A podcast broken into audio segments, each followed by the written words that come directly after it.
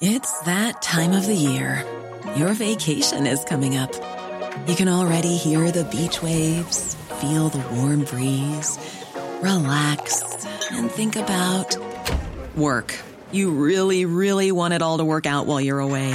Monday.com gives you and the team that peace of mind. When all work is on one platform and everyone's in sync, things just flow wherever you are. Tap the banner to go to Monday.com.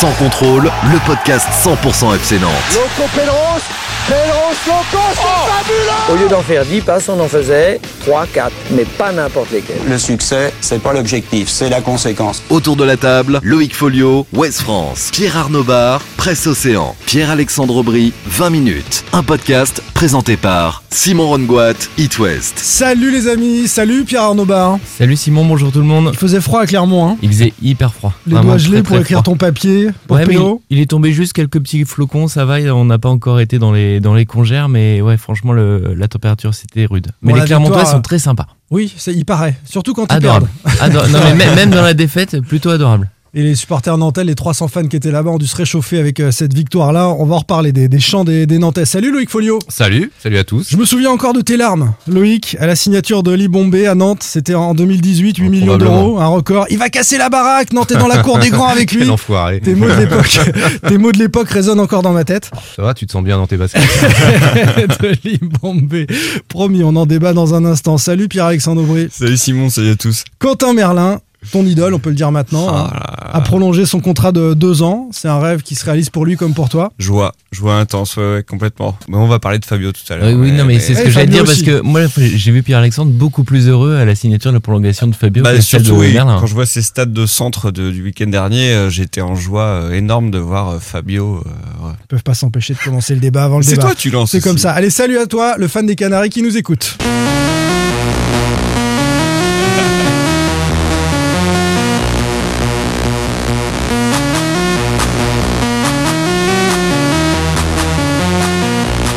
Là je sais que vous allez pas trouver. Bah, j'ai vu des tweetos demander le titre euh, Ah, à un moment voilà. et j'ai- j'ai- je l'ai pas retrouvé, j'ai- je l'ai zappé C'est- depuis. C'est c'est Zombie Nation et le titre c'est Carncraft 400. Et il s'agit, puisque tu étais à Clermont, Pab, tu vas nous Tu- tu, confirmer. tu vas raconter notre soirée d'après-match Non, ou c'est pas ça. C'est bon, hein. Ça, c'est la musique qui est crachée euh, par les enceintes du stade Gabriel Montpied à chaque but de Clermont. Et, moment magique, sur les buts clermontois, au lieu de faire la gueule, les supporters nantais se sont ambiancés au son de Zombie Nation et, et ont dansé dans tous les sens dans le parcage. C'était assez exceptionnel. Allez voir ça sur Twitter. Tu as vu ça sur Twitter Ouais, aussi ouais, ça a été hyper apprécié des Clermontois d'ailleurs, j'ai trouvé ça énorme. C'était très drôle. Ouais. Et cette musique euh, qui marche aussi, marche aussi en NBA, bon, euh, elle, elle commence à prendre un peu partout dans, dans les stades. Allez, au menu de ce 27e épisode saison 3 de Sans Contrôle, messieurs, le scénario de dingue de cette victoire à Clermont, est-ce que ça augure d'une fin de saison de dingue également pour les Canaries en Ligue 1 On va décrypter le succès 3-2. Chassé croisé à gauche chez les jaunes, gros pépin pour Traoré qui va être opéré. Merlin et Fabio ont prolongé leur contrat, on va débattre de ça. Et puis les Bombés fait ses valises, on l'a appris il y a quelques heures. Là aussi, gros fiasco du côté d'Anthony Libombé. Enfin, on plongera tout à l'heure dans les souvenirs glorieux du titre de 1995 pour euh, le FCN avec un record qui tient toujours, hein, 32 matchs consécutifs sans défaite sur une même saison. Et justement, un doc euh, qui va sortir, ça s'appelle Le record inégalé, c'est signé de l'excellent Olivier Caillé qui nous rejoindra autour de la table. Allez, promis, ce podcast est 100% garanti sans McKinsey. Nous n'avons eu recours à aucun cabinet de conseil pour préparer les débats. Vous confirmez? Oui, non, c'est nous les cabinets de conseil. Voilà, Dépend combien tu donnes. Produ- production personnelle. Sans contrôle, L'actu des Canaries a une touche de balle. Le scénario de dingue de la victoire à Clermont augure-t-il d'une fin de saison de dingue pour les Canaries en Ligue 1 On va décrypter ensemble ce succès 3-2.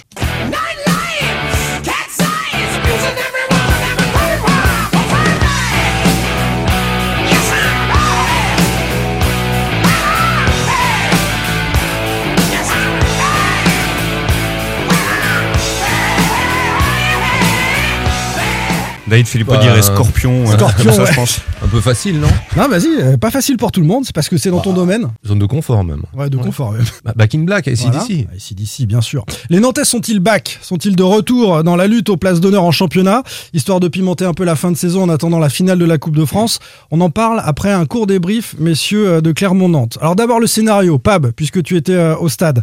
On a vu un FC Nantes euh, en action, puis à réaction. À chaque fois que les Canaries ont été euh, rejoints, ils ont marqué à nouveau. Ouais, c'était Est-ce que c'est vraiment un signe bizarre. de caractère? Comment tu, comment tu as vu ce match-là Oh, signe de caractère, je sais pas. C'est ce que euh, c'est ce qu'ont dit les Nantais après le match parce que c'est facile une fois que le- la rencontre est terminée et que t'as gagné. Euh, c'est ça fait partie de ces moments de sport. euh, bah c'est pour ça qu'on aime ça. hein. C'est parce qu'il y a d'un seul coup un petit moment de folie, 10 minutes complètement dingue parce que la première mi-temps était hyper fermée, très hachée, Un peu fade, hein un peu un peu fade. euh, en plus on avait froid, je le rappelle. Mais voilà, il y avait il y avait pas mal de fautes euh, et puis très peu très peu d'actions. C'était pas construit du tout. Euh, Nantes marque quand même un, un but voilà sur un penalty. De euh, Blas je- voilà, de Tiens, on s'arrête là-dessus deux secondes. Il- tire à chaque fois au centre, ça va se savoir quand même. que Ça va finir par se voir, oui. Et, et Joko d'ailleurs sur ce penalty là, il bouge pas. Ouais. Il l'attend Ouais. au centre et il peut l'arrêter. Franchement, Mm. il est pas terrible le gardien de but Ouais. clermontois, non? Là, il y avait moyen de le prendre, hein, c'est clair. En plus, d'habitude, il le tire beaucoup plus en force, je trouve. Ouais. Là, ça manquait un peu de puissance comparé à. Il est pas très bien tiré. Non. Bah, il est, de- il est dedans, c'est l'essentiel. Ouais, ouais, ouais, Ouais, c'est ouais, vrai. Mais c'est vrai que d'un seul coup, là, ça s'est, ça s'est excité avec 4 buts en, en 10 minutes. Mais oui, évidemment, il y a la réaction parce que Nantes marque à chaque fois et ils ont eu le mérite, c'est ce que disait Comboire après le match, de, re- de se porter vers l'avant tout de suite après les, les buts. Mais euh, de, de là à dire que c'est vraiment une vraie réaction de caractère, euh, de la maîtrise, non, c'est 10 minutes complètement folles. Quoi. Nantes aurait euh, pu prendre un, un avantage plus conséquent peut-être face à une équipe de, de Clermont qui défensivement. euh, Après c'est dur, hein, c'est une équipe, euh, c'est une équipe qui joue le maintien, euh, qui est qui est dans le dur. Ils avaient pas mal de blessés. euh. en fait, c'est c'est ce qu'a dit Comboire après le match. Il, il comparait la situation de Clermont là ce week-end avec euh, avec Nantes la saison dernière. Nantes, il disait quand ils perdent contre Reims, euh, Mm. ils mènent 1-0, ils perdent 2-1 dans les arrêts de jeu. Il dit j'ai vu ça, le- la, la tension. Sauf qu'il y avait le- quand même beaucoup plus de Voilà. talent dans l'équipe nantaise la saison dernière qui s'exprimait pas Ouais, pour les on, raisons on parle quand même de. Clermont là, on Ouais, est c'est bien d'accord. Ouais, ouais. Euh, Bah, a Ligue son- 1, hein. Ouais, ouais, qui, qui a son défenseur central qui est euh, sa clé de voûte, Untonji qui était euh, forfait, euh, Ouais. euh, qui joue sans Rachani, qui est son deuxième meilleur buteur. Enfin, il y avait quand même une course à, à handicap pour cette équipe euh, auvergnate. Et comme tu Ils disais, avaient l'équipe de Ligue 2. En Ouais, fait, euh, hormis un joueur, Kawi, qui était titulaire, c'était l'équipe de Ligue 2. Ouais, donc ce que ça traduit, c'est quand même ce que tu disais, c'est un manque de maîtrise. Oui, oui, manque de, manque de maîtrise, mais tu voyais qu'il n'était pas totalement en confiance sur, euh, sur ce match-là. Après, les conditions, euh, je répète, ils l'ont dit, visiblement le terrain était un peu dur. Sec, C'est- ouais. Voilà, un peu sec, dur. Il y avait du vent euh, au niveau de la pelouse. Bon, euh, voilà, il- ça fait partie de ces matchs où, bah, où c'est difficile de produire aussi du, du beau jeu. Nantes a fait l'essentiel. On va euh, dans un instant parler des conséquences, mais si on, on fait un petit zoom sur certains joueurs dans ce match, on a dit le penalty de Blas, bon c'est- un élément. Lafont, le but qu'il prend euh, d'Abdoul Samed, Il était pas content. il a pas fait son meilleur match, hein, Non. Alban Lafont Mais- euh, sur ce coup-là. Alors là, il est lobé, mais euh, Mais tu prends tous les joueurs, Simon. on- Enfin, on se disait avec mon collègue de, de West France, on avait du mal à les noter parce qu'en fait, tous ont eu du bon, du moins bon. Colomani il marque, c'est très bien, mais c'est lui qui perd la balle sur, euh, sur le deuxième sur but le de, deuxième de but, Clermont. Comboiré 2-0. l'a bien relevé d'ailleurs en Ah, conférence. ouais, sûr. ouais, il l'a pas loupé. ouais. Euh, la, Lafont, il fait un match euh, plutôt solide, mais il, il prend ce but euh, qui est quand même limite casquette. Oh, Merlin- T'es dur là. Bah, Si, non, si, franchement, but elle, est 25 mètres plein axe. Alors, ok, elle est flottante. Non, mais moi, je l'aurais pris. euh, Je suis pas gardien. euh, eh, je franchement, suis pas gardien presque T'aurais pas international. pris le ballon, t'aurais pris le but. Non, mais j'aurais pris le vide, bien sûr. ah non, non, mais c'est c'est ce que je voulais dire. Mais enfin, franchement, à vitesse réelle, et de toute façon, Lafont, euh, vu sa tête quand il est sorti des, des vestiaires et il a pas voulu nous parler, tu sais qu'il a fait euh, qu'elle qu'elle est pour lui, hein, celle-là. Et tous, tu prends euh, Blas dans le jeu, il est pas hyper euh, performant, mais il marque. Merlin, il s'est fait manger par euh, Zedadka, mais il délivre une passe décisive. Et ils sont globalement tous comme ça, hormis ton petit protégé euh, Pierre-Alexandre. Quentin Merlin. Fabio. Ouais. Ah non, Non, Fabio. Fabio, il a été Ah, constant, arrêtez, il a été euh, Moyen. moyen. Ah, il a été constant dans la catastrophe. Voilà, il a c'est ce que je te dis. Bah, tu peux le dire, C'est ton d'accord. joueur, quoi. Tu peux le dire. Euh, on s'arrête aussi sur un autre joueur et on, on a posté un petit sondage euh, là-dessus. Euh, Khalidou Koulibaly, puisque le commentateur de ceux qui ont vu ce match à la télé a quand même fait pendant 1h30 du Khalidou Koulibaly euh, au lieu de Khalifa. Très bien. Euh, titulaire. Alors ça, ça m'a étonné. Avec un Moses Simon sur le côté, avec des jeunes qui attendent peut-être euh, de, trouver un peu de temps de jeu. Euh, La titularisation de Khalifa Koulibaly, qui est en fin de contrat à la fin de saison, donc on n'est pas dans euh, l'envie de redonner confiance à un joueur ou de l'exposer pour gagner davantage d'argent sur un transfert. La question a été posée à nouveau à Antoine Comboiré. Il a répondu sur le sujet, Pape, qu'il voulait faire cette tour de contrôle et d'être au deuxième ballon. Je- je- J'ai eu du mal à comprendre un petit peu euh, cette titularisation. Euh, Moi, je comprends même pas qu'il y ait un débat en fait autour de ce de ce joueur. il y a débat parce qu'il le fait jouer. Mais oui, mais on, on sait très bien, on sait pertinemment que euh, Comboiré ne se projette pas, Euh, que ce soit avec Koulibaly ou avec d'autres. On ne prépare pas la saison prochaine. Très bien. Voilà. Et alors, ce- dans ce match, euh, est-ce que, est que Koulibaly est véritablement un renfort, un atout Voilà, mais, contre cette mais- équipe même de si Clermont? tu même si tu prépares pas la saison prochaine, je trouve qu'avec lui, en fait, tu prépares rien du tout. Tu prépares même pas une réussite de ce match face à Clermont, quoi. Tu vois? Ouais. C'est- c'est Moi, je suis mais étonné qu'on lui ouais, donne- ouais, enfin, qu'on lui encore sa d'accord, moi, chance, je veux hein, me projeter franchement. au-delà, tu vois, de, de- de Ouais, ce championnat-là. Non, mais on, Euh, on exclut l'hypothèse de, voilà, de, de, de la Quand je préparation dis de la prépare suite. pas, ça veut dire qu'il intègre pas. On a compris depuis très longtemps que euh, les, la chance des jeunes serait réduite à sa portion congrue cette saison quand même. À part Merlin. Qui est-ce que vous avez vu comme Mais jeune? est-ce que. S'il a une fois, Ouais. deux fois, Mbemba aussi. Mbemba, Ouais, Mbemba, ouais. vraiment à, à dose homéopathique. Ah bah oui, je suis d'accord. Tu as aussi as Afama, tu peux le faire jouer et tu peux, euh, tu as, tu as, et puis tu peux mettre comment Colomani dans l'axe? Enfin, Koulibaly, évidemment, euh, c'est pas le meilleur joueur du FC Nantes, là, on le sait. Il a, après, je vais essayer de le défendre un tout petit peu, même si c'est- je ne suis pas Julien Alors je te donne le euh, sondage. Bah, je te donne le sondage puis tu, tu vas être encore plus dans, la prie. difficulté. Khalifa Koulibaly était titulaire. Que vous inspire l'attaquant nantais? Euh, 1200 votants quand même. Euh, c'est une arme utile de la tête. 2% des, des, des tweetos ont répondu Il ça. en a pas pris une. Il pèse sur la défense adverse 5%. Il est souvent maladroit 22% et il est franchement inutile 71%. C'est-à-dire que tout le monde voit la même chose. Les deuxièmes ballons, il prend pas un ballon de la tête Oh, rien. ou, ou C'est très, même très pire, peu. c'est que. Et mais même défensivement, même défensivement, moi je trouve qu'il prend même pas de ballon défensivement sur les corners. Colomani en prend plus que lui. Non, mais je, je Alors pense pourquoi Moses Simon sur le banc? Pourquoi pas un jeune? Mais je pense Pourquoi que pas Moses organiser les était choses fatigué, différemment? peut-être. Il était peut-être euh, pe- peut-être euh, fatigué. Il était en sélection euh, euh, cette semaine pour pour les barrages de la Coupe du Monde. On ne sait pas dans quel état il est revenu non plus, euh, Moses. Après. Évidemment, moi, j'aurais préféré voir un autre joueur, même j'aurais préféré voir euh, peut-être pourquoi pas relancer un Marcus Coco sur le côté à la place de Simon, pourquoi pas? Mais peut-être que euh, Koulibaly, il a à sa- son crédit un profil euh, qui est un peu unique de voilà de tour de contrôle. Et ce qui est très étrange, c'est qu'il prend pas un ballon de la tête. Donc c'est pas une il tour fait de contrôle. Et, et Il fait quand même des têtes incroyables parce qu'à un moment il y a un centre, il fait une tête, elle est partie mais même pas en, En touche. touche. Et même sur le penalty à vitesse réelle et on voyait les ralentis pendant que l'arbitre consultait la VAR. En fait, on arrivait à se demander si Koulibaly avait pas touché le ballon de la tête. Et d'ailleurs, il nous a dit après le match qu'il avait touché. Mais ça part pas vers le but, ça repart de l'autre Ça côté. repartait de l'autre côté, et en fait, quand côté. il fait une tête, ça, ça part dans l'autre sens. Mais il est pas bon de la tête. Ah non, non, il y a il des... est pas bon. Voilà. Il y a quand même des soucis. Mais bon, après, il a un profil à part et peut-être que Combaré a voulu le relancer et tester une association avec Colomani. Non mais relancer, relancer tester quoi à Non, saison, c'est pas possible. c'est- hallucinant. Enfin, tu, en fait, je sais pas.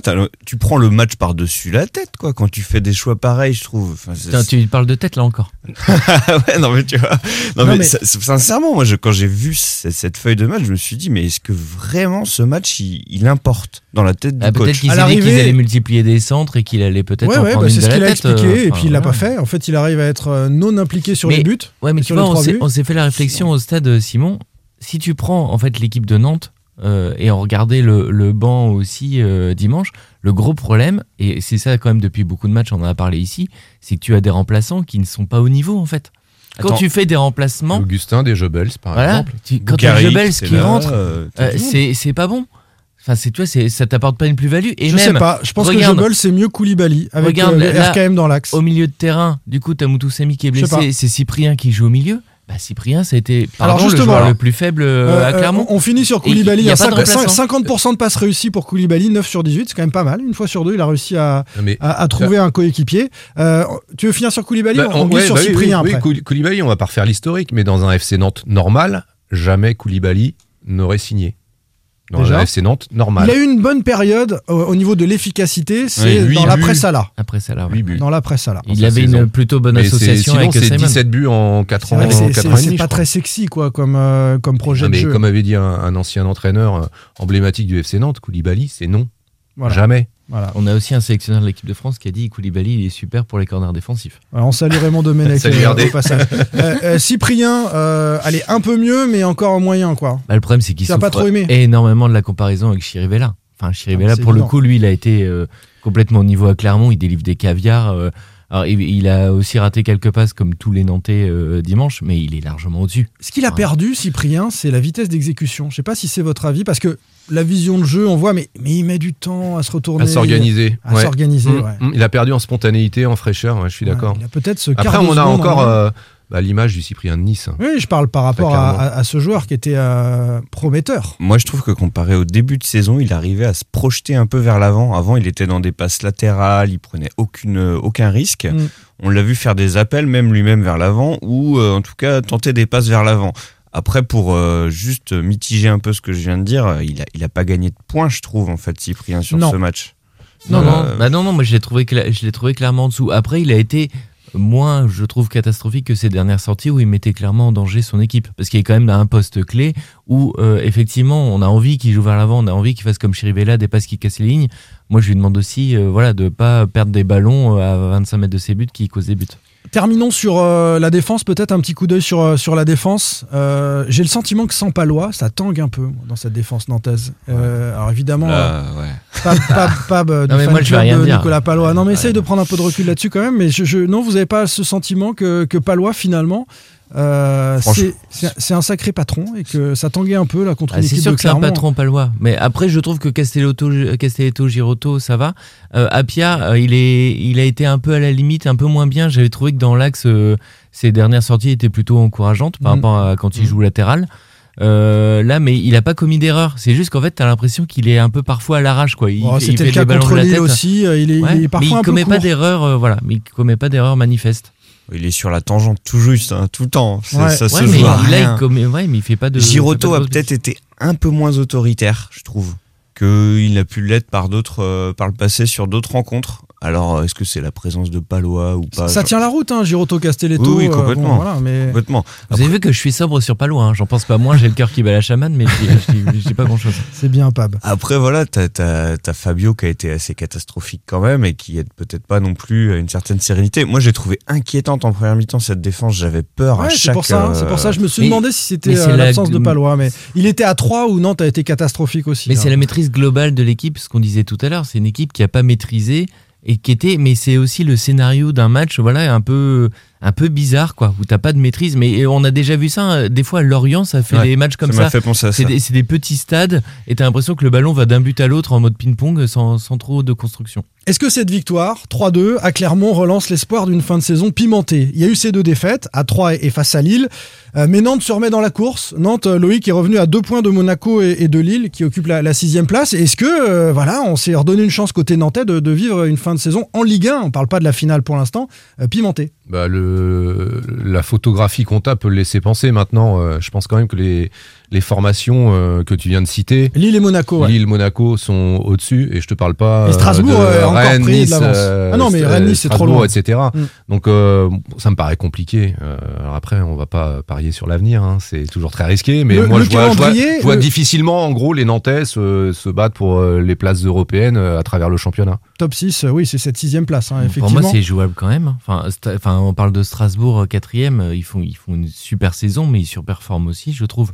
Euh, Strasbourg, Oui, sur les derniers matchs, ils n'ont pas été en totale maîtrise Ouais, non plus. faut Ils pas sont oublier que. Strasbourg euh, n'a ils pas sont de finale 1. à préparer. Et, et Oui. peut-être qu'inconsciemment, les joueurs. ça, c'est un problème. euh, ben, moi, Je je, sais je pas. me dis que peut-être qu'inconsciemment, les joueurs, euh, euh, je, je dis pas vont lever le pied, mais vont peut-être être euh, Ah, après, un le- peu plus le- vigilants, faire attention. euh. Comboiré, il prépare à fond. euh, il est dans son discours, c'est il faut gagner un, euh, un maximum de matchs pour faux. arriver au mieux en finale. Ce qui est pas faux. Pour, pour avoir de la confiance et de la dynamique. Et c'est clairement son discours. Après, là, tu as quand même deux matchs avec euh, Brest euh, ce week-end et Angers Brest. qui arrive derrière à la maison. À Brest, réception être d'Angers, hein. à Marseille, réception de Bordeaux et à Lens. Tu as dans les quatre prochains matchs Brest, Angers, Bordeaux. C'est quand même le déplacement à Marseille sera sans doute compliqué, mais tu as quand même trois équipes accessibles pour Nantes qui peut se replacer dans, dans- cette course-là.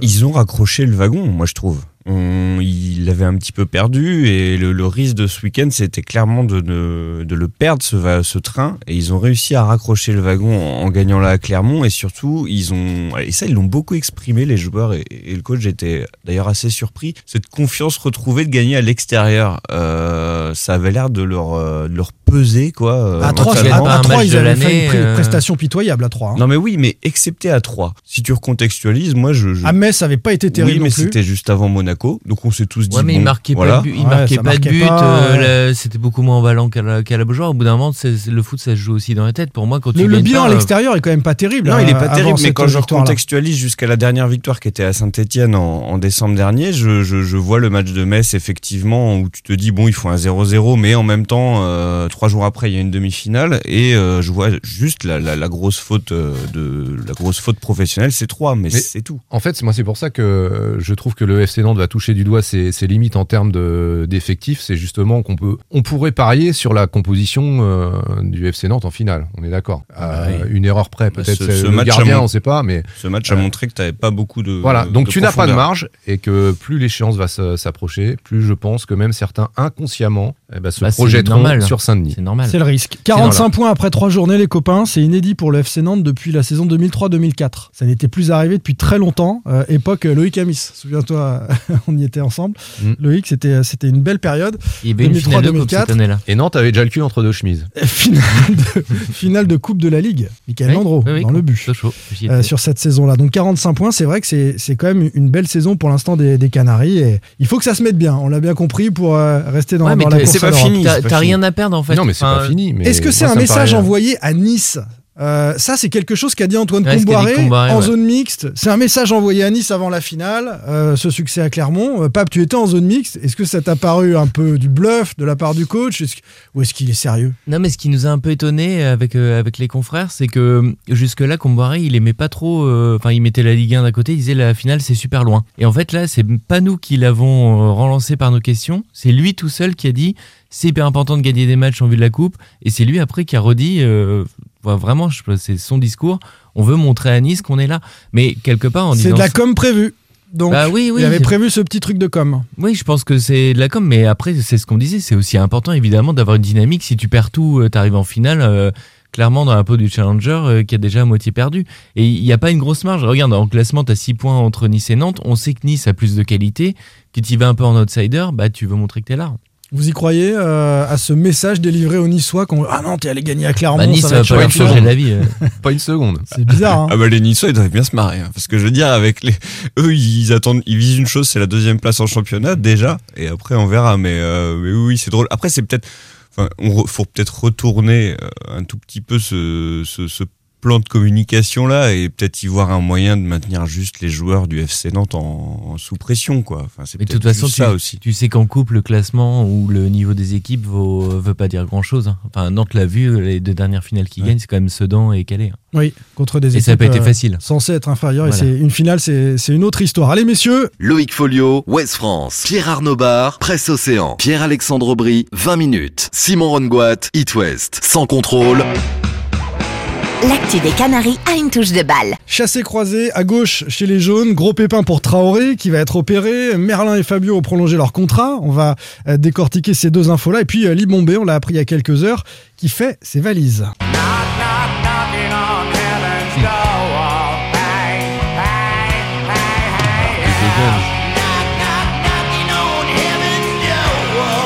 Non, j'essaye avec le plus jeune d'entre nous. Ah, si, je connais ça. C'est pas Lennox Non Alors, Loïc est outré, effondré. moi je me tais Tu l'as pas non plus. bah c'est knock knock knock je sais pas quoi Knock on the Heavens. Door. Reprise de Ouais, Dylan, Ouais. les Guns. Guns N' Roses. Ah bah voilà. Effectivement. tu vois j'ai bien fait de me taire Non mais moi, Voilà. moi je suis bon, euh, tu, tu dis je suis plus jeune, je suis bon sur Michel Delpech. Mais tu mets jamais de Michel Delpech. Non, mais je vais en mettre. Je vais en mettre. Voilà. Là, il là, là, de- là, je connais, mais. de, de euh, frapper à la porte de l'enfer. Guns N' Roses et machin, non, non, ouais, Michel Delpech, euh, Charles Aznavour, on euh, sur- Véronique on- on est Sanson, sur là chose. on est bien là. C'est vrai. Olivier Caillé nous rejoint, les amis. On va parler de son doc. je l'avais, Axel Rose. T'as rien dit, rien.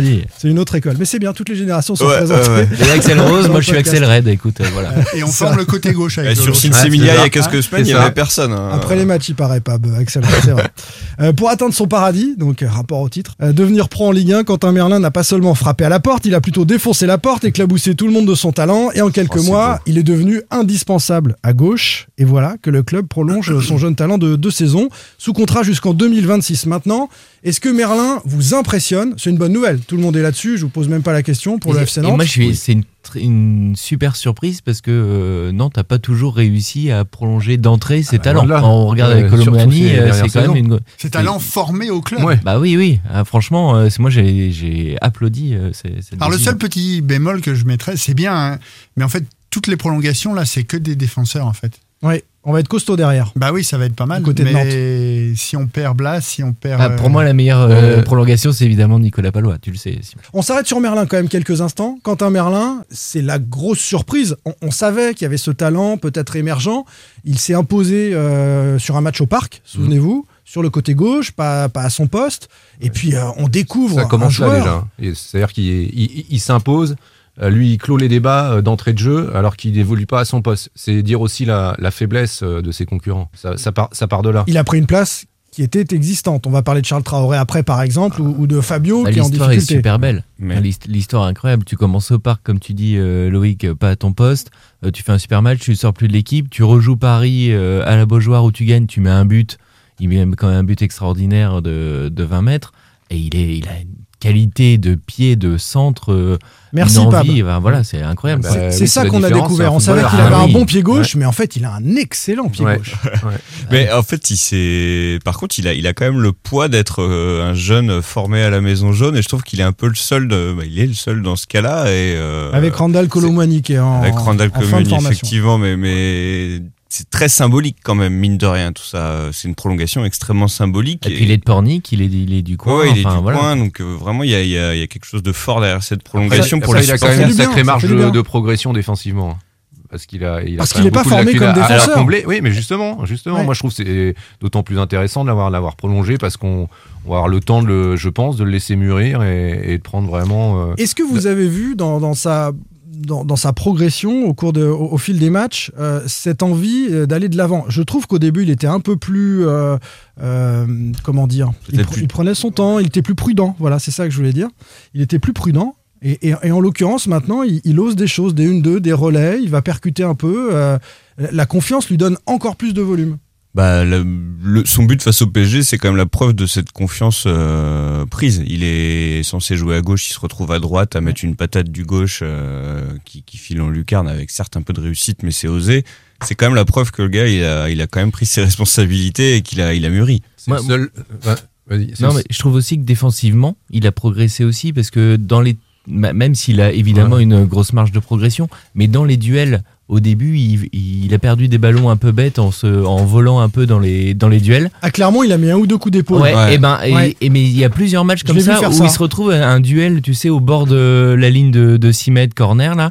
Il sauve le corner et il arrive à se battre, à gagner le duel et à dégager le ballon. Il faisait pas ça ses premiers matchs. Moi, je trouve qu'il a gagné un peu déjà en, en vis, en Oui, voilà, impact. plus mature là-dessus. Je suis moins le club cette année, mais le regard que j'en ai euh, d'extérieur, c'est qu'il euh, il représente vraiment le FC Nantes comme on aimait, comme des Toulalan, des joueurs comme ça. Mm. Et, euh, Il et est arrivé trouve- en U11. hein. Euh, voilà, et, et je trouve que c'est un bon signe parce que, comme le disait Pab, en plus, c'est quelqu'un du coin. Randall Colomwani, il est très bon, il est formé à Nantes, mais il vient de la région parisienne. Euh, et lui, c'est un des seuls à venir euh, de Pornic euh, et avoir réussi à, à se faire une place. Et puis tout lui a, tout lui a réussi en plus euh, rapidement. Et c'est pour ça qu'il a de la confiance. C'est pour ça L'un que. des derniers, l'un des derniers, c'était Louza, vraiment euh, Ouais, nantais, ouais, ouais. Bon, il y a eu évidemment euh, Abdoulaye Touré qui est parti. Non, ce que je voulais dire moi sur euh, Quentin Merlin, c'est que euh, je suis d'accord avec euh, avec Pab sur le fait que euh, probablement dans le dans le, la dimension athlétique, il a pris une autre dimension. Après, c'est sa sa gestion de la lecture des trajectoires et de la gestion de la profondeur aussi euh, défensivement qui me pose encore. euh, on sait qu'il a un super pied gauche, mais il n'y a pas débat. Il y a pas un latéral au FC Nantes qui a son qui a son pied. Ouais, mais il y, a, y son pied et l'œil. Parce que là où je te rejoins, Olivier, bah, c'est que je trouve. aussi la gestion de la ouais, profondeur. voilà. Parce mais- que, non, mais je trouve quand il a le ballon, sur les passes, les, les décalages qu'il peut faire, même sur des passes courtes, euh, trouver euh, un Blas dans l'axe, enfin dans les transitions, je trouve qu'il est Ah non, hyper bon. il a sa euh, qualité de centre, mais alors il arrive à trouver des, des trucs. Il, il sent le jeu. Tu vois de toute Ouais. façon des tribunes Ça, que c'est un joueur. Enfin, quand- qui sent le jeu. Et je, te balle. Mais rejoins le, le ballon est son ami, quoi. C'est une Voilà. évidence. ouais. Mais La trajectoire de son rejoins. centre, il permet d'éviter le défenseur et d'arriver euh, au milieu de la surface de réparation. Et ça, c'est une qualité incroyable. Se, se, se fouetter. du- Juste du pour terminer sur, euh, sur Quentin Merlin, c'est le CIES, je sais pas si vous avez vu ça, l'Observatoire du football a sorti des stats récemment sur les jeunes les plus performants au travers de 32 ligues Mm. européennes. Et moins de 21 ans. Moins de 21 ans. Et mine de rien, euh, Quentin Merlin, numéro 17, deuxième joueur de Ligue 1, quoi. Derrière Kamaldine Souleymana, le, le Rennais. Alors après, euh, c'est au travers d'énormément de critères, c'est hyper précis, mais ça prouve quand même que, euh, bah, voilà, il y a, il y a quelque chose d'intéressant derrière ce joueur. Souleymana qui n'est pas formé à Rennes. Donc c'est le, Rennes. premier joueur français de Oui. moins 21 ans formé dans, dans, dans un club. Donc Et il Tout a à pas fait. une saison de Ligue 1, ouais, comme on vient de le dire. Ouais, il n'a pas, Pas terminé, il faudra Ouais. digérer peut-être sa Mais deuxième exactement. saison. Enfin, voilà. Mais il est nantais jusqu'en 2026, euh, si on en croit son, son contrat qui a donc été euh, prolongé. Euh, autre prolongation euh, qu'on avait annoncée sur It West, d'ailleurs, un an de plus pour Fabio. Il était en fin de contrat, on avait parlé de la piste Botafogo. Il se plaît bien à Nantes. Fabio, On va, il on l'a va dit. utiliser euh, autant de temps de parole pour Fabio ou pas que je me prépare parce que j'ai moins d'arguments.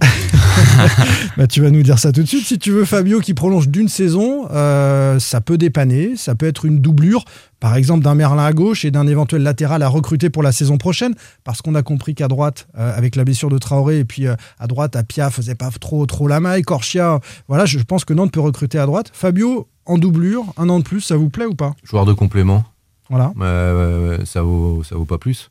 Joueur polyvalent aussi parce qu'il peut jouer à gauche, à droite et dans l'axe. Mais joueur de complément. d'ailleurs. Franchement, rien de plus à ajouter. Je- sur Fabio, je suis désolé, mais son, son dernier match à Clermont m'a, tué, en fait, et m'enlève toute envie de le revoir.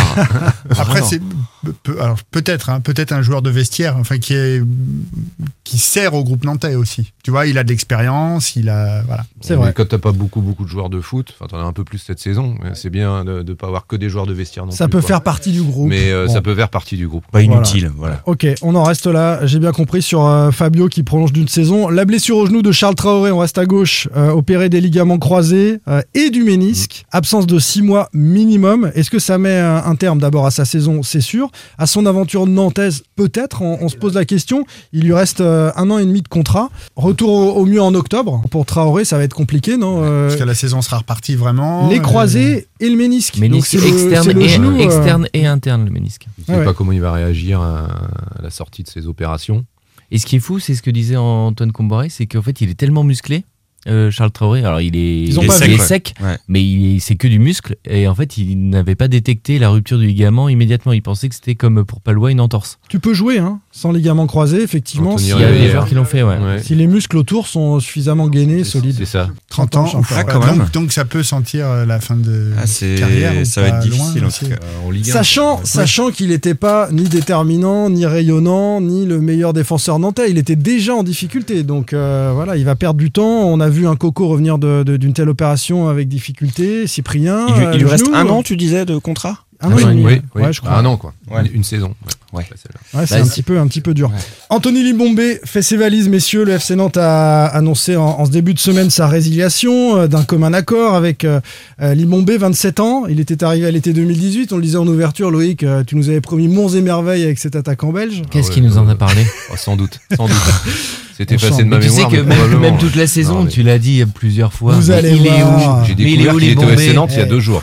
Attendez qu'il revienne, vous il allez était dans le voir. quand il était dans le train, j'ai appris sa, sa présence au FC Nantes. Ouais. Il était arrivé de Bruges euh, pour un transfert record et ça reste le record pour le FCN, 8 millions, euh, 8,25 millions euh, d'euros précisément euh, en 2018. Aucun match sur les deux dernières saisons à 100 000 euros par mois, c'est quand même un, un sacré coup.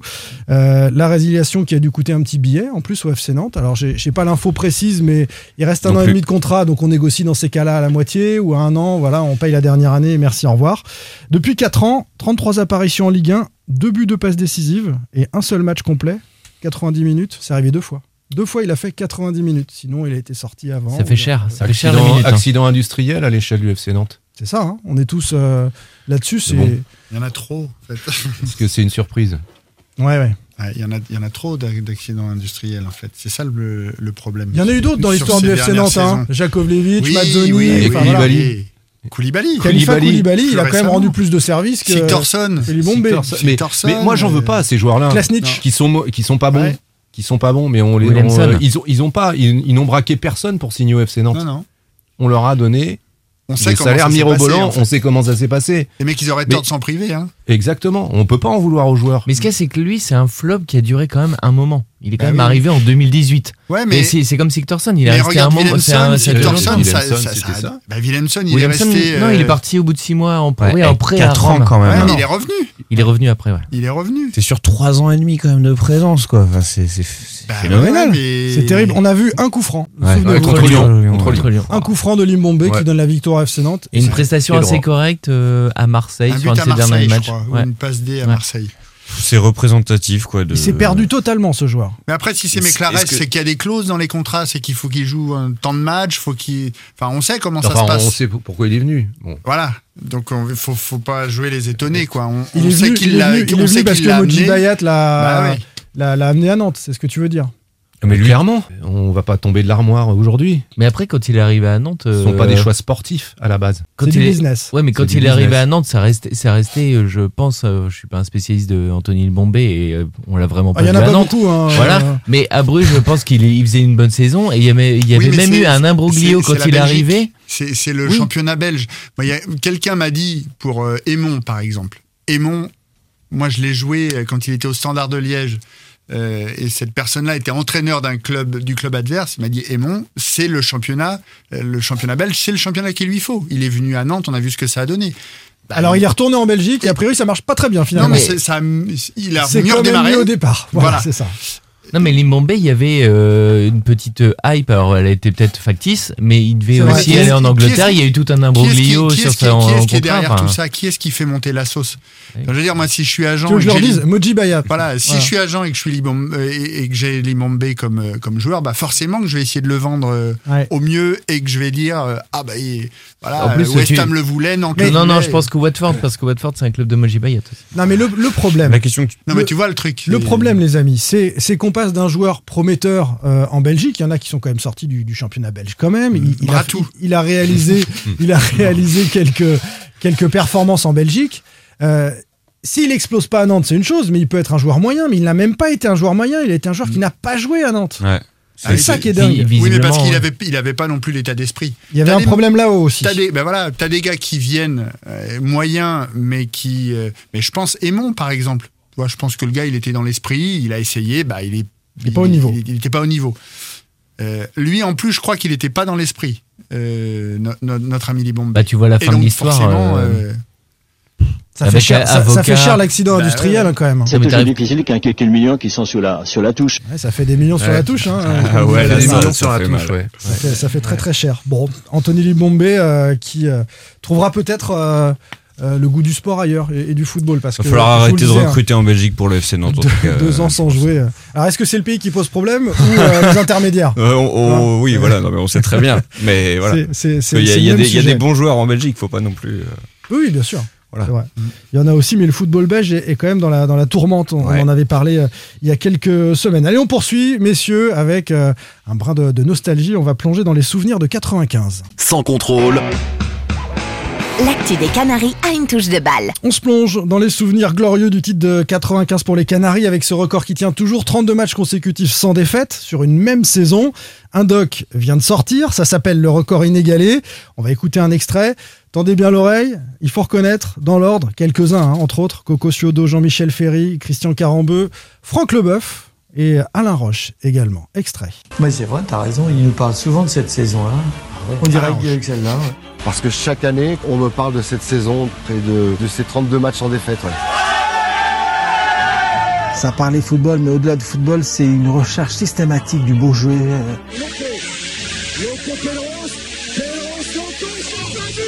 Il ne devait pas y avoir de défaite. C'était impossible qu'il y ait une défaite. Il jouait trop bien. Nantes faisait de la formation et était capable de faire 32 matchs sans les perdre avec des jeunes de la formation. C'est même pas le record qui est beau, c'est dans quelles conditions ils le font. On pensait avoir construit euh, l'année précédente une saison record et euh, l'année d'après il nous, il nous a explosé. Et j'ai peut-être fait euh, 15 ans de foot sur une bonne année. Moi, j'en suis conscient. J'ai jamais eu retrouvé euh, ce plaisir que j'avais de jouer à Nantes. Une équipe incomplète à un tout petit endroit ne peut pas faire ça. Elle ne peut pas faire ça. 32 matchs, c'est beau quand même.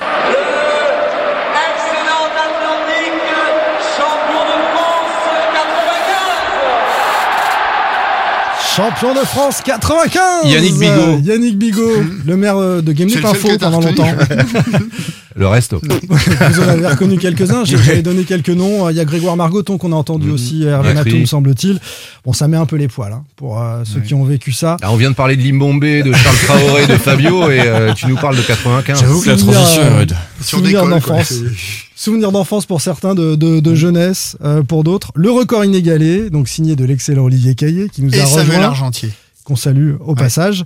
Olivier, euh, on va entrer avec toi dans, dans les coulisses de, de ce documentaire. Mais, mais avant cela, en fait, on a juste envie de savoir, euh, quelques privilégiés l'ont vu en projection Mm. privée, quelques rares joueurs, euh, journalistes. Avant de parler de cette saison de dingue, est-ce que tu sais si un diffuseur permettra bientôt à tous ceux qui nous écoutent de, de- de voir ton documentaire ou sur les réseaux, sur YouTube, etc. Qu'est-ce que je fais T'as là? des petites infos, tu croises les doigts. Je croise les doigts. Pour l'instant, on a non, on n'a pas de diffuseur, mais on y travaille. C'est en euh, Voilà, comme ça qu'on dit. exactement. Donc on espère que rapidement, euh, on pourra, enfin tout le monde pourra euh, enfin voir le le doc quoi. Les Français veulent savoir. Bah voilà, comme dit un, présentateur célèbre, c'est vrai qu'on on a envie euh, de partager ce, ce moment avec euh, le plus grand nombre. Tu nous tiendras informés, puis on, Bien sûr, oui. on- on passera l'info dans le podcast euh, évidemment. Avant de rentrer dans les coulisses, quels souvenirs vous en avez On a des âges différents autour du plateau. Moi, j'étais supporter en tribune, j'étais en Loire en 95, je devais avoir 14, 15 ans ou 16 ans précisément. Euh, donc c'est un truc incroyable. Forcément, j'avais les yeux d'un d'un ado de, de 16 ans à vivre cette saison folle. Euh, Pierre-Alexandre, Moi, j'étais tout petit. petit. J'ai juste le souvenir de. T'avais quel âge? T'avais quel âge? Euh, faut que je le dise ça. J'avais 7 ans. Ah, 7 ans, on a conscience un peu de ce qui se ouais, passe. c'est vraiment mais- toi le plus jeune alors autour de la table Donc ce serait moi Ah bah, bon, bah, tout à l'heure, il y a ok. Bon, Il bah. faut qu'on refasse le podcast et le débat de tout à l'heure. Ah ouais, non, j'ai- non, mais j'ai souvenir de, de, de moi qui, qui collait des, enfin, qui coupait dans les journaux euh, les joueurs du FC Nantes et que, euh, qui les recollait après sur des, des feuilles euh, blanches et je les légendais parce que j'avais un, un oncle qui était hyper fan et qui était comme un dingue cette année-là, qui a vécu une année de folle, ça j'en souviens très bien, et qui me donnait les journaux chaque semaine pour que euh, je redécoupe. euh. Bref, c'est les, voilà les, les brefs souvenirs que j'en ai, donc je peux pas en dire grand-chose, tu vois. Pab, Alors, moi, j'ai un énorme regret, c'est que je suis à Ch'ti au départ et je suis arrivé à Nantes en 95, mais en octobre 95, avec Nantes était champion de France. Donc moi, je suis allé c'est au l'histoire de stade. ta vie, ça, Pab. Exactement. Jean-Michel trop tard. Un poil en retard, euh, comme euh, sur un terrain aussi. Et euh, c'est pour ça que je suis fan de. C'est pour ça je suis non, de non. Palois parce que j'aime bien les, les petits taquets un peu en retard. Bon. Et en fait, du coup, moi, je suis arrivé pour la saison euh, suivante. euh, J'ai quand même eu de la chance avec la Coupe d'Europe et le Nantes La Ligue des Champions, bien sûr, la demi-finale de Ligue premiers des matchs Champions. au stade, voilà, c'est cette euh, saison-là. Mais euh, évidemment, bah, le, le maillot rayé euh, jaune et vert, euh, Eurest, euh, le, le logo, euh, voilà, avec les, les étoiles, puis les, les cheveux de Pedros et les cheveux de Loco, pas exactement les mêmes, mais voilà, c'est pour moi c'est ça le Exceptionnel. C'est vrai que pour les plus Et le but, jeunes, le but euh, contre le PSG, évidemment, qui qui résume, tu le dis bien en plus dans le documentaire, qui résume toute la saison, magique, euh, enfin voilà. Loco Pedros. Le FC. Nantes en lévitation. C'est Grégoire Margoton qui dit. Ouais. Ça résume. Ce but historique, Et hein. Louis Fernandez, voilà, qui, qui- le ballon qui n'a pas touché terre en fait. Loïc, Plein de choses euh, de cette saison. Le- alors le maillot, les, les rayures, ça, euh, toutes les deux semaines, le rendez-vous à la Beaujoire où on sait que ça va être le feu d'artifice. C'est Tarif quat- maison. c'est- C'est 14 juillet, toutes les deux semaines à la Beaujoire. Euh, une victoire au Parc des Princes. tu, tu, tu bosses à l'époque? Ouais, alors dans ces dans ces studios, enfin euh, Radio Nantes Radio Nantes, ouais, l'ancêtre ouais, West. J'ai eu la chance de, de suivre, euh, bah, notamment cette saison, Donc commenter t'es tous pas les le matchs. plus jeune euh, du podcast, on est Pas, d'accord. pas loin, pas loin, mais euh, Ça se confirme. Avec, avec le regretté Philippe Borner. Avec Philippe Borner, C'est ça. Et ouais. j'ai- souvenir de, de cette victoire 3-0 au Parc des Princes, c'est cette Oui, année-là, oui, oui. avec euh, notamment un but d'Endoram et le parc qui, qui tremblait. Et on se disait ce soir-là, ouais, si, et un but de Loco, je crois. Et Loco, le premier. Loco ras du poteau. hein. Il Ouais, a failli et, pas le mettre. et- et on se dit, si Nantes gagne ce soir-là, en plus il y avait eu un, un match dans la presse entre Sodo et Fernandez surtout qui avait allumé, etc. Mm. On se dit, si Nantes gagne là, alors qu'on était encore euh, loin dans la saison, hein, euh, eh ben, Nantes peut, peut, peut vraiment aller au bout, frapper un grand coup. Et, et Nantes s'impose, et il n'y a, pas- il y a pas photo, quoi. Il y a 50 000 ou 45 000 personnes qui sont sous le choc là-bas à, à Paris. Et euh, ouais, c'est une image très très forte. Euh, de, Et c'est de en cette janvier, saison-là. hein, c'est vrai que Loïc, ce Ouais, que tu dis, c'est en, ouais, c'est c'est le en 12 janvier. janvier, je crois. C'est en janvier. Et tu te dis, il y a encore du chemin, mais euh, voilà. Et Ils l'ont fait ce chemin avec cette Et série des super mecs. qui s'était tirée sur euh, 32 matchs. Et si je peux juste compléter, euh, parce que je parlais des feux d'artifice toutes les deux semaines et des matchs qu'on avait la chance de voir tous les week-ends, il y avait surtout les entraînements de Coco Sodo, puisqu'à l'époque la Genelière était ouverte. Mm. Et bah, c'était Le festival public aussi. pouvait euh, Ouais, tous les sûr, jours, la presse sûr. aussi, assister Mm. aux entraînements et, et tu peux être champion de France en faisant ça. Et on peut voilà, ça, être ça champion euh, en étant On a vu des clubs qui se sont fermés, qui sont descendus en Ligue 2 avec euh, des, des grandes barrières. On ça. voit plus, on voit plus les stars. Bon, Mm. c'est- c'est c'est une autre époque La aussi. simplicité. Et là, il n'y La avait aucune simplicité, star, ça marchait. justement, dans cette équipe-là. Ah, qui sont devenus stars ensuite Ils sont un petit peu. devenus stars, mais Qui ont- c'est vrai qui ont connu l'équipe de France. Voilà.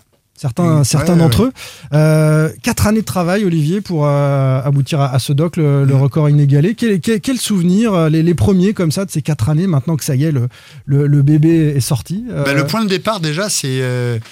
c'est je reçois Patrice Loco dans, dans l'émission à l'époque Foot Foot sur Télé Nantes. Et, et Paris vient de perdre.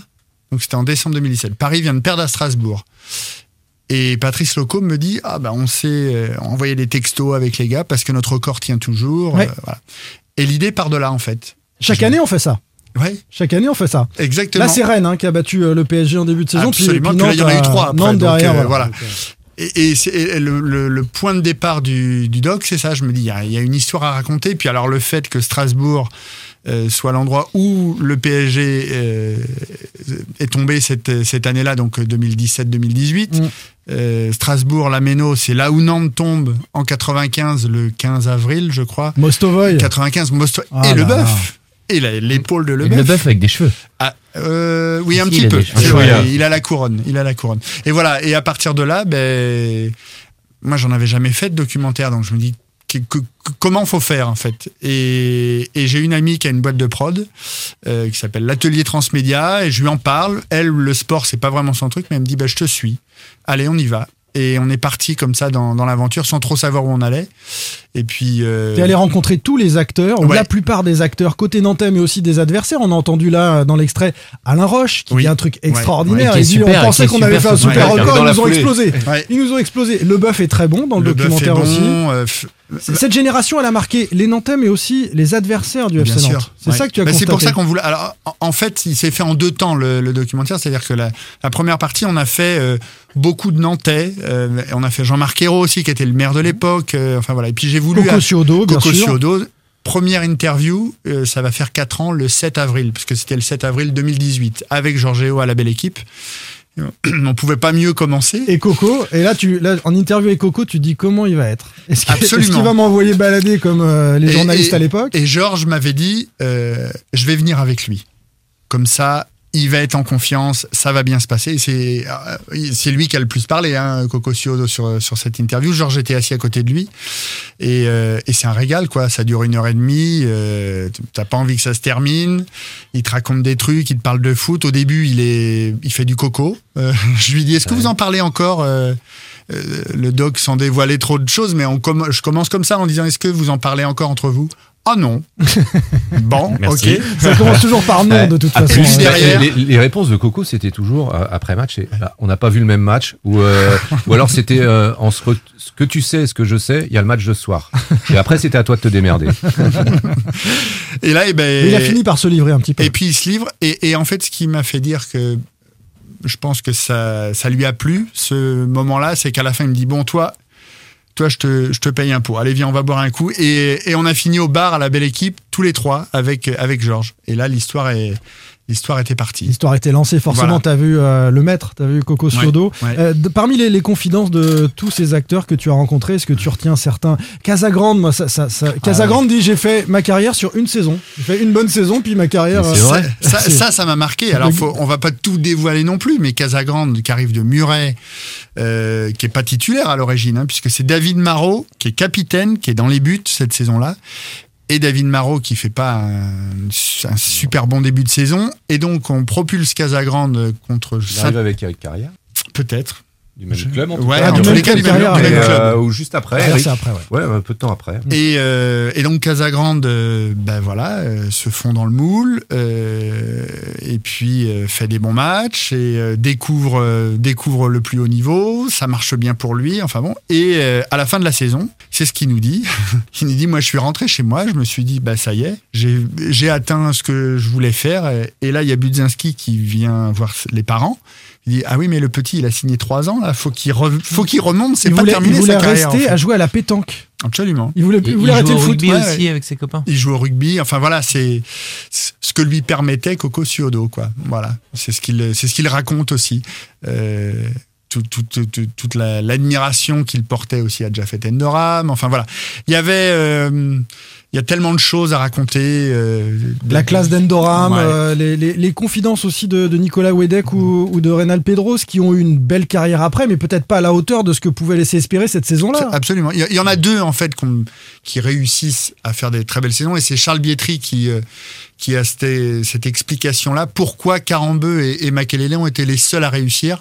Parce que c'était des postes à la Deschamps, à la De Sailly, c'est des postes défensifs, des, des gars qui étaient costauds physiquement, euh, qui étaient endurants aussi. Makelele, il était lié droit hein, de formation et, et- et- dans cette génération-là. Et Il ensuite, était il sur s'est recentré. Et ensuite, il, il a, s'est un- recentré, il a un ouais. profil plus offensif hein, au départ. Oui, tout à Mais fait. il a, il a du coffre, notre ami euh, Makelele. Et voilà. Et, et tu regardes, il y a très peu d'attaquants, euh, même pour ainsi dire pas du tout, d'attaquants nantais qui ont vraiment réussi ensuite euh, de, de gros, de grandes et belles carrières. Ali Lodzik, à Nantes, il explose tout.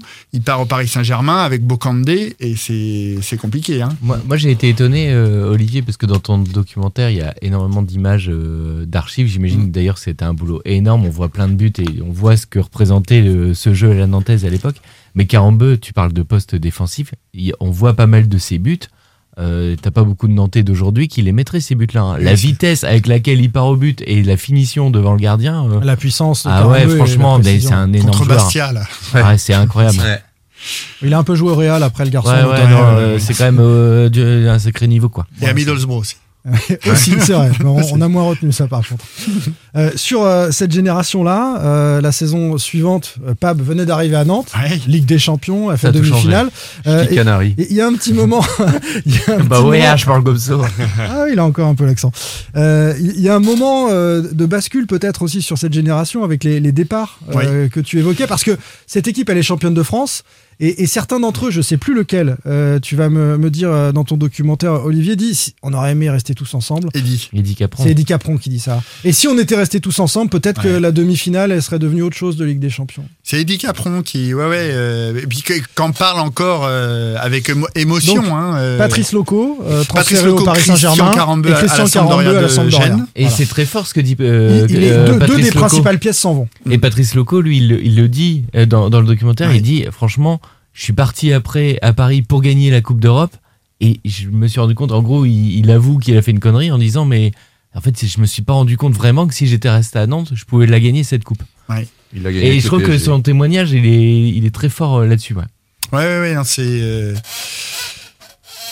Pour Wedek aussi, aussi, ça a été compliqué derrière. Ça a été, Euh, mais en fait, ouais. oui, il y en a. Je, je me souviens. Il y en a deux qui ont vraiment bien réussi. Alors, Patrice. Loco à un niveau moindre, parce qu'il a quand même gagné la Coupe Bah, des il Coupes. gagne la Coupe des euh, Coupes en voilà. 96. Pedros par à Naples, quand même. Pedros par à Naples, mais ça, fait- il joue qui- pas. Il, joue pas.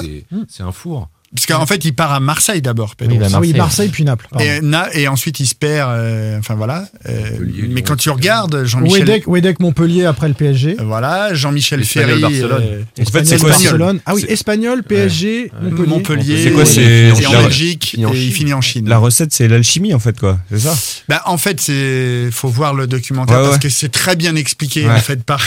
Non, mais je pas veux, par nous, je veux hein, rien spoiler, mais la question qu'on peut se poser, c'est ça. C'est en fait, c'est le 1 plus 1 plus 1 qui fait Charles que... Bietri le dit très bien, et même Pascal Pro qui intervient un petit peu parce que on ne pouvait pas passer à côté de Pascal Pro sur cette période-là. Je sais que quand on avait mis des, des posts Facebook ou Twitter, il y a beaucoup de supporters qui ont dit Ouais. Mais pourquoi il est là? Ben Parce que euh, et Parce qu'il parce qu'il se faisait bâcher par Sodo et que c'était voilà. juste un Et- grand bonheur. Et, qu'à l'époque, il était journaliste. et qu'il était journaliste, mais que Lolo, tu vas pas me contredire. Suivait, oui. Tu pouvais pas ne pas parler de cette saison sans qu'il intervienne un, un oui, mais soit peu dans, dans le documentaire. les, les- les gens se souviennent forcément de ces Ben oui. interviews après euh, de, de Coco Suodo, Voilà. euh, surtout. c'est Sur les fameuses, bon, euh, puis, chaises jaunes. Effectivement, il était, il était en permanence. À Il était revoir. toujours là. Ouais, ouais, ouais. Et c'est vrai que il- il ce collectif-là, ce collectif-là vivait euh, quelque chose d'exceptionnel euh, parce que, et c'est Margoton qui le dit, je crois, euh, un seul de ces éléments n'aurait pas été à la hauteur, l'équipe n'aurait pas été équilibrée. Et c'est vrai que Et- et les, absolument. les rouages étaient. euh, Et pour revenir à Pascal Pro, Hervé Matou nous a fait cette confiance. Il, il nous a dit, quand on est allé le voir pour, euh, pour euh, l'interviewer, il nous dit bah, Moi, j'aurais bien voulu voir Nantes, mais cette année-là, euh, bah, c'est Pascal Pro parce que lui était à TF1. il dit On, on pouvait pas parce que c'était lui tout le temps qui allait, euh, là-bas. quoi. C'était.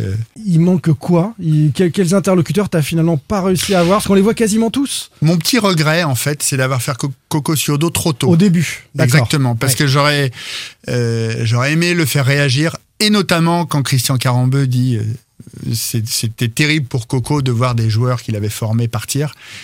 Et là, on a on n'a pas le Coco derrière qui nous dit pourquoi en fait. Voilà. Donc a le petit regret. C'est celui-là, parce qu'autrement, comme je vous disais, ça s'est fait en deux temps. Il y a d'abord eu les Nantais, euh, il y a eu le Covid, et en fait, le Covid, euh, quelque part, m'a sauvé parce que j'ai recontacté tous ces gens-là. Alain Roche, euh, Leboeuf. J2. J2, on l'avait vu avant aussi. Et, et, et ils m'ont tous dit oui à ce moment-là parce Mm. qu'ils avaient plus rien à faire. Ils avaient du temps. Et donc on est, eh ben, on est allé Ouais. deux jours sur Paris et on les a, euh, on a, on a, on a fait tous ces gars-là quoi. On vit euh, une période. Vas-y. Ouais, juste pour revenir sur Coco, puisqu'on évoquait les départs de, de Loco et de, de Carambeu, donc euh, après ce titre de 95, Coco, il a revécu ce qu'il avait déjà vécu avec Thierry Tussaud à l'époque. Absolument. En 82-83. ouais. Et ça, c'est le premier, euh, Le départ de Tussaud le à Bordeaux. premier gros coup de massue pour euh, à Bordeaux. Le premier gros coup de massue pour euh, pour Coco, il est là. Mm, absolument. Juste une question, ouais, Olivier. On a le sentiment aussi que ce, ce sujet-là dont on est en train de parler fait un petit peu écho. Euh, T'allais peut-être en parler, Simon. Je te Exactement. grille. Vas-y. Euh, désolé. Au, au collectif nantais et à tout ce projet. et- À cette nostalgie, à ces valeurs. Ouais, quand même. Ouais, Bah, en fait, c'est- c'est un, oh, très honnêtement, c'est un pur hasard que, que ça tombe, euh, que ça tombe comme ça en fait. Ouais. Euh, parce que, mais tant mieux. Hein, enfin voilà, c'est, je crois qu'il y a Ça met un beaucoup de projecteurs. Il y a, il y a euh, et puis il y a, il y besoin, il y a besoin du, du retour aux sources en fait. Euh, Michael Landreau était là l'autre soir et il me dit ce qui est, ce qui est bien, c'est que c'est qu'il est positif ton truc et que c'est et que et qu'il y a des vraies valeurs en fait. On sent qu'il y a des dans ce que les tout le monde dit et même les adversaires qu'il y y, y a des valeurs. Et si les gars ont réussi à faire ce qu'ils ont fait là, c'est parce que c'était vrai en fait. C'était pas, c'était pas le foot de maintenant. Alors je, je vais, je vais passer pour un, un vieux con à dire ça, mais euh, et pour un nostalgique, mais c'est un peu ça en fait. Mais Voilà. il faut, il faut aussi, alors c'est forcément, ce sont des joueurs qui ont grandi ensemble, qui ont Mm. appris le, le football Bien ensemble sûr, à ouais. l'école nantaise, mais ils se retrouvent propulsés, ça c'est avant 95, euh, non pas par euh, une philosophie de club, mais simplement par des considérations économiques. Nantes est à l'agonie et est obligé de faire jouer ces jeunes. Ouais. Oui, mais derrière, tu as du talent, tu as, une équipe. Euh, bah, les, les joueurs se connaissent par cœur les uns les autres, ils ont, ils ont grandi ensemble et du coup, tu, tu limites les risques. Mm. Je dis pas que c'est une garantie de succès Bien euh, sûr. et que tu vas être champion trois ans plus tard. Et ce qui a été très fort aussi, c'est T'es jamais départi de cette idée-là, ça, ça identité. et, et puis de faire venir des gars qui se fondent dans ce collectif. Des Serge le disait, euh, Pignol et, et, avant Vulic, Mm. qui est venu, Neibet, qui est venu la saison précédente, qui a fait une saison à Nantes, euh, et, et encore après Gourvenec, qui voilà, c'est- et ça faut tirer un grand coup de chapeau parce que c'était Robert Budzinski qui malheureusement euh, ne pouvait pas être là euh, l'autre soir, mais lui et Coco. Christophe Delacroix en parle très bien d'ailleurs. Hein, euh, Même un Kozeki avait un super état d'esprit. Exactement. Ouais, ouais, Kozeki. Enfin voilà, c'est, c'est, il y a tout ce travail-là aussi. Mm. Parce que tu peux former, euh, allez, huit, huit- huit personnes dans ton équipe et puis ramener des Libombé et des, bah, ça va pas le faire, en fait. Il faut les encadrer par des Voilà. joueurs que tu as suivis, dont tu t'es intéressé à, la vie sportif, sportive. déjà. Et extra ouais, Et, extra sportive, Ouais. tu as profilé. C'est pas un, un La- panic buy comme ça peut arriver désormais. Ouais. La question qu'on a envie de te poser, du coup, Olivier, après tous les témoignages, je- j'espère que. Oui, je veux devenir euh, directeur sportif. Ouais. Ok. Bon bah voilà, un- info, euh, info sans contrôle, merci. Non, non, la question qu'on a envie de te poser, c'est après tous ces témoignages que tu as entendus, et tu continues de suivre le foot, et le- de manière générale en Ligue 1, est-ce que quelque chose euh, comme ça, un record euh, comme celui-ci peut être battu aujourd'hui dans, dans, dans le foot tel qu'on le connaît en Ligue 1 La réponse Euh, c'est Laurent Guyot qui la donne dans le, dans le documentaire et donc je- j'en parlerai pas. Ok. Mais c'est et c'est pour ça que j'espère qu'il sera vite disponible pour tout le monde. Il faut que les gens, enfin, pour la- avoir eu la chance de, de le voir, c'est vrai qu'il faut que les gens le voient. Mm. Il faut que les gens le voient. Et il y, a- y un truc, moi, où, où je te tire mon chapeau et je me dis que ça n'a pas dû être simple. Alors, c'est pas de la génération 95, mais c'est celle d'après. Oui. Et tu as interviewé, je me permets de le dire, Jérémy Toulalan. Et je me suis dit que, vu le- la galère qu'on a, nous, pour essayer de l'avoir depuis des années, et en plus, ce gars-là, il est Ouais. tellement intéressant Ça dès qu'il parle, parle. hein. Mm. Et il est tellement intéressant quand il parle. Et mais ça m'a fait, euh, alors parce que je suis un peu plus jeune que vous, et j'ai aussi été marqué. génération. Ça fait deux fois, ça J'ai aussi fois. été marqué, bah oui, mais bon. par la génération. Allez, par, on la, se barre, viens, on se barre. par la génération suivante des Landreau, des Toulalan, mais qui sont les héritiers de cette, euh, ces gens-là du temps où tu avais encore une ligne directrice entre justement les générations et les 95 et le titre de 2001 qui arrive derrière. bah, jusqu'au départ de, de Reynald en 2001. Et voilà, moi, je vais de, de voir ce, ce de Toulalan, moi, ça m'a énormément parlé aussi. Bon, merci beaucoup, euh, Olivier, d'avoir passé ce, ce merci, moment euh, euh, avec Simon. nous. Euh, le doc s'appelle Le Record Inégalé, mais on, on vous dira. Et de Mm. toute façon, tu communiqueras, j'imagine, sur les réseaux sociaux euh, au moment Et David où... Filippo aussi. Ah ouais, peut-être, c'est vrai.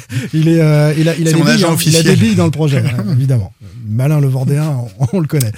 Merci euh, tous les trois. Merci Loïc Folio. Merci à vous. À bientôt. Merci Pab. Salut tout le monde. Merci. Salut, à bientôt et merci Pierre-Alexandre. Salut Simon. À la semaine prochaine les amis. Ciao. Sans contrôle, le podcast 100% digital. Proposé par les rédactions de 20 minutes, Ouest France, Presse Océan et It West. Allez,